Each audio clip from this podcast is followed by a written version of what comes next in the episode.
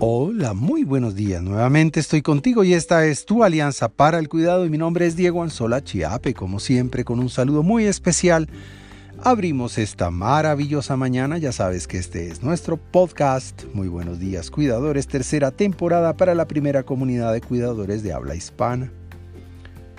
El tiempo se agota.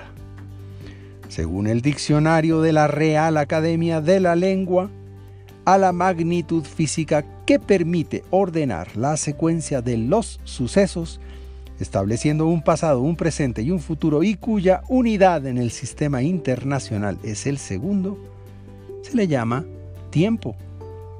¿Lo entendiste? Yo no.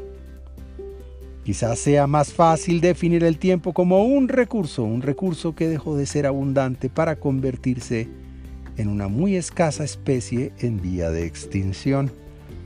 Cuidado, si lo miras con tiempo, la falta de tiempo es la causa de todos los males en el tiempo. Es la causa de la impaciencia diaria, de las reuniones cortas y de las abreviadas conversaciones.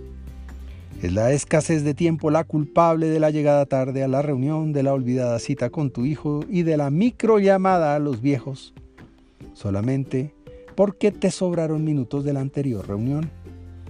Es el poco tiempo el causante de las disculpas por llegar tarde, de la mentira por el retraso, de las comidas rápidas, del microondas que recalienta y de la garrotera antes de entrar al transporte público o al ascensor. Es el tiempo el recurso escaso más importante que el agua, que el oxígeno, que las abejas y los animales en vía de extinción es el culpable de la pésima salud mental. Y si no, mira lo que piensas cuando vas a llegar tarde a la entrevista por culpa del trancón. También es la escasez del tiempo responsable del miedo de morir, porque se nos ha pasado la vida tan rápido que ya no queda tiempo para vivir. Para tener en cuenta, tiempo, tiempo, tiempo es lo que necesito para poder existir tiempo es el recurso que no quiero dejar morir. No importa que sea el más escaso, el más costoso ni el más difícil de conseguir, simplemente es el momento de cuidar el tiempo para vivir feliz.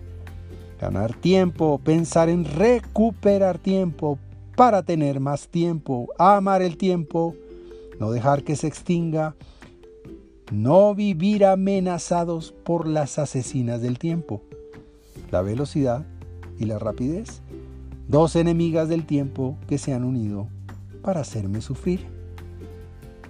Por ahora, te envío un gran abrazo digital y que Dios te bendiga esta mañana.